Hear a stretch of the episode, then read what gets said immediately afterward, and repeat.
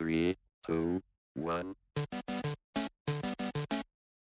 Welcome to the Machine. 欢迎回到法克先生人生诈骗术第六十七集。大家中秋节有去烤肉了吗？前两年因为疫情，所以很多人中秋节都没有烤肉或聚餐。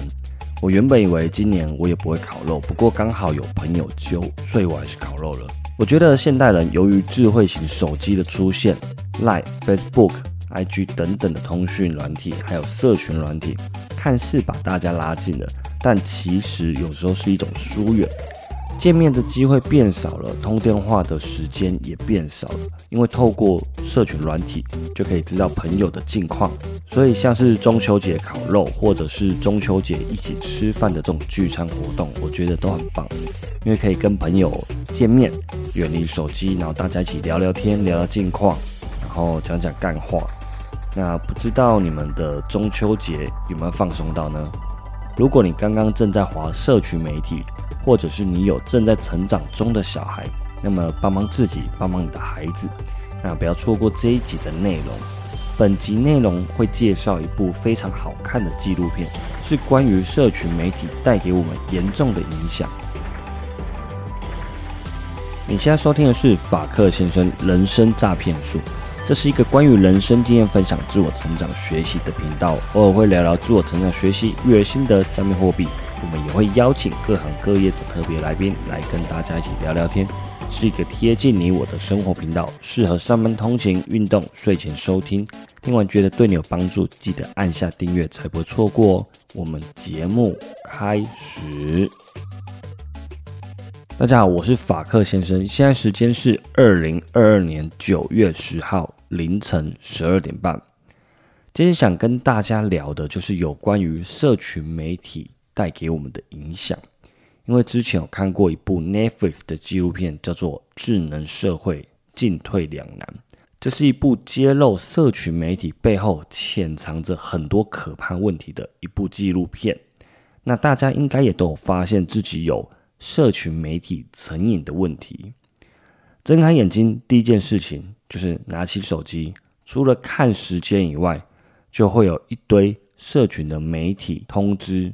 等着我们，不知不觉呢，就会先划开手机，看看谁回复了你昨天的动态，接着就看了每一位朋友的线动，那开始回复，丢一些表情符号或爱心给朋友。晚上睡觉闭眼前的上一秒，也是划着短影片，那看看现在最新最热门的影片，那可能有篮球，有猫猫狗狗。餐厅美食分享等等的这些影片，都会让我们的目光离不开手机，那也间接造成了睡眠的问题、睡眠的障碍。我们很少有时间去思考，说我一定要看这个影片的内容吗？为什么这个影片的内容会跳出来？那为什么我一不小心几个小时的时间就过去了？那还有在通勤的时候划一下手机的时间过得也比较快。但这好像就是吃很多的垃圾食物一样，这些过多没有意义的讯息，全部都装进了我们的脑袋里面。那这一部影片要表达的一个重要问题是：为什么这些社群媒体都是免费的？那如果一样产品是免费的，那你就是那个产品。这些 App 背后都有着大数据，那大家普遍也知道。大数据就是要统计我们的一些数据，那我们就想说也没关系，就让它记吧。但因为这些数据，它记录着我们每一个动作，点击过什么影片，停留多久，有没有按上一篇动态，那对哪一个类型的动态影片比较有兴趣？这些社群媒体的背后都有一套强大的演算法，根据我们的喜好找出最适合的影片内容，并且推荐给你。这样你就无法拒绝收看这些影片的内容，而且推荐给你影片的这个不是一个人，而是全世界最优秀的一群工程师，透过 AI 的程式推荐给你的。所以我们的大脑根本无力招架这些强大的演算法，所以会上瘾也是一件非常合理的事情。那这些演算法的背后，其实它是利用人类的一些成瘾机制。透过人类的弱点、惯性，还有一些心理学的方式去操纵我们的大脑。这些工程师所设计出来的 AI 程式，比你还了解你的头脑需要什么。我们也都知道，Google、YouTube、Facebook、IG、抖音这些不用钱的 App，它们都是免费的，所以我们都很愿意使用它们，因为用户量很多，我们的朋友都在上面，所以大家可以互相做交流互动。如果这些公司没有卖产品给我们，那我们就是那个产品，那就是大家常说的免费最贵。我们看似没有付出金钱，但是我们付出的是我们最宝贵的时间。Facebook 滑完你就滑 IG，IG 看完再看抖音，抖音看完再看 YouTube。接下来这些公司就会在里面安插许多广告，他们赚的就是广告公司投放广告的钱，还有我们的时间。每一间公司呢都拼命的。研究，想尽办法吸引用户们的注意力，就连这些社群媒体的开发者，他们在纪录片当中也承认，他们自己也无法抗拒这种 AI 所推荐的内容，所以有部分的开发者，他们也把这些 App 全都删掉了。那这样子的演算法也会产生一些问题，例如假消息、假新闻满天飞，那政治偏激。青少年自杀率增加等等，我们付出了非常重要东西，我们付出了时间跟隐私。那以为 Facebook 就是一个看看朋友去哪里玩，吃哪家餐厅，然后可以放我们自己的出游照的一个免费云端相簿。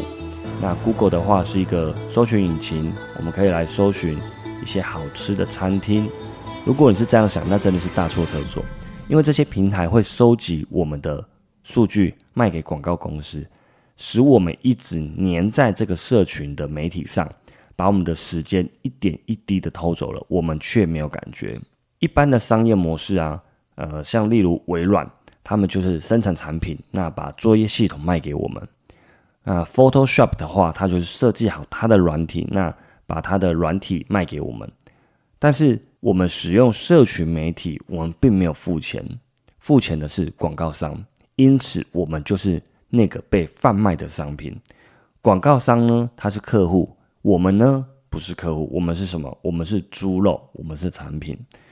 那为什么会产生这样子的模式？是因为如果华 Facebook 采包月制，一个月付三百块，你会愿意吗？我想大部分的人都不会愿意。那 Facebook 这间公司就会倒闭。所以这个就是问题所在。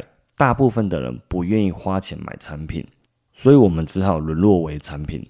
当然，有些人也会说：“可是我觉得 AI 的推播推荐很棒啊，因为我最近就是在看露营车相关的改车内容等等的。”啊，或者是说，社群媒体只是一个人与人交流的工具，那看你自己要不要使用而已。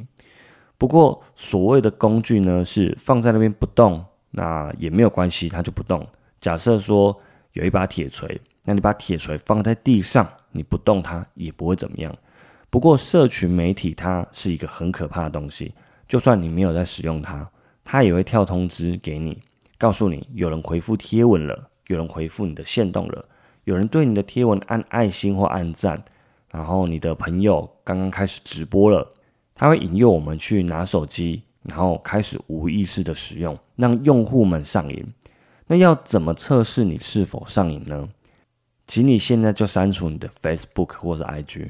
如果你删除后会感到很烦躁、空虚，有一种不安的感觉，那你就是上瘾了。你也可以测试一下，这样做你会不会不舒服？就是在你没有工作或没有在上班的时候，你打开手机，你能不能不要使用社群媒体？一直打电动那一种也不算，因为。手游也是类似的手法，让你产生很强烈的粘着力，让你不自觉花费更多的时间在上面。我不晓得大家的中毒比例是多少，但我相信应该是超过五成以上的人都是社群媒体上瘾的，而且持续在成长中。那这一部纪录片里面的设计道德伦理学家，他就说，很多设计都是为了潜移默化的改变使用者的行为。例如，Facebook 往下拉就会刷新内容的设计，就好像吃饺子老虎机一样，有着一种正强化的作用。每一次下拉以后，就会得到一个未知的奖励。长久下来，大脑就会形成无意识的反射行为，就明明知道刚刚已经刷新过了，那也会忍不住的往下拉。还有我们的照片被朋友标注的时候，会跳出通知。那跟朋友聊天的时候，下面的输入栏会出现对方正在输入讯息。这一些行为，这一些设计，都是为了留住使用者的设计。那这一部纪录片当中也谈到了另外一个假消息的议题。有一位 NBA 的球星，他以为地平说是真的，后来被大家批评后出来道歉。他说是因为他在 YouTube 上面看到太多阴谋论的影片，所以他才真的相信地球是平的。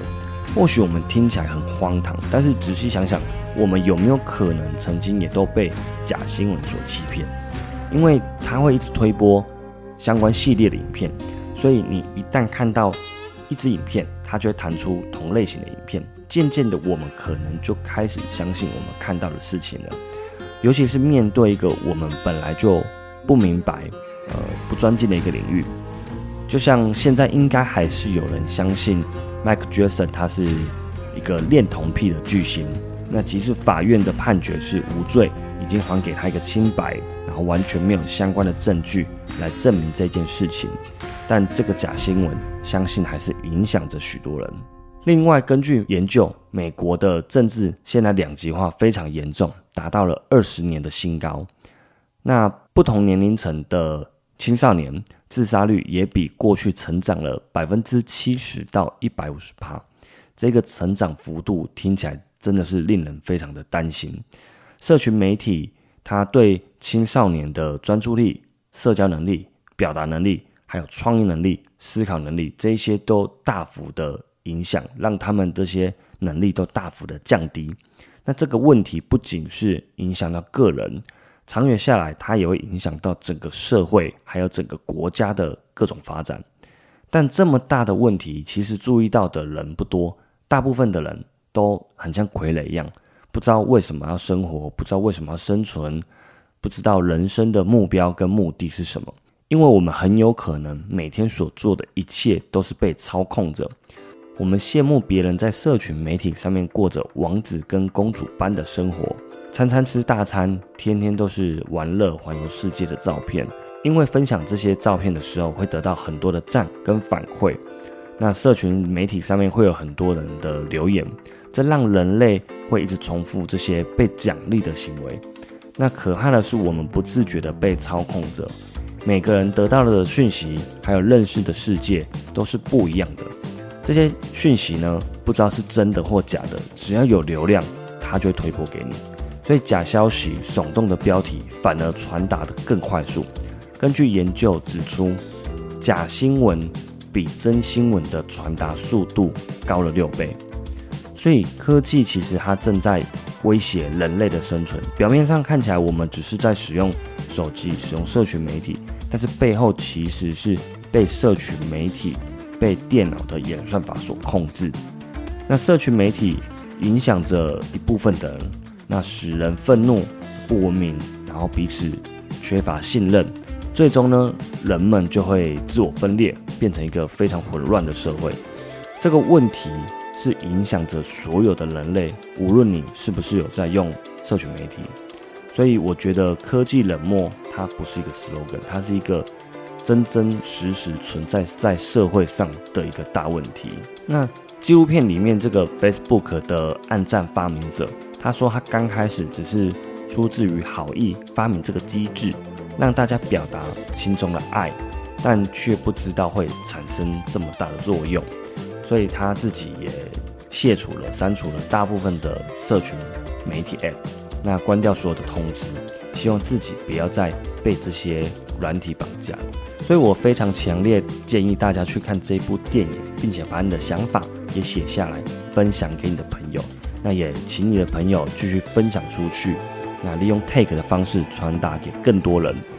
我们需要更大的力量，需要大家的力量，把这部很值得人类反省的一部纪录片《智能社会进退两难》，把它分享出去吧。以上呢就是今天的节目内容，我是法克先生，祝你有美好的一天，我们下次见，拜拜。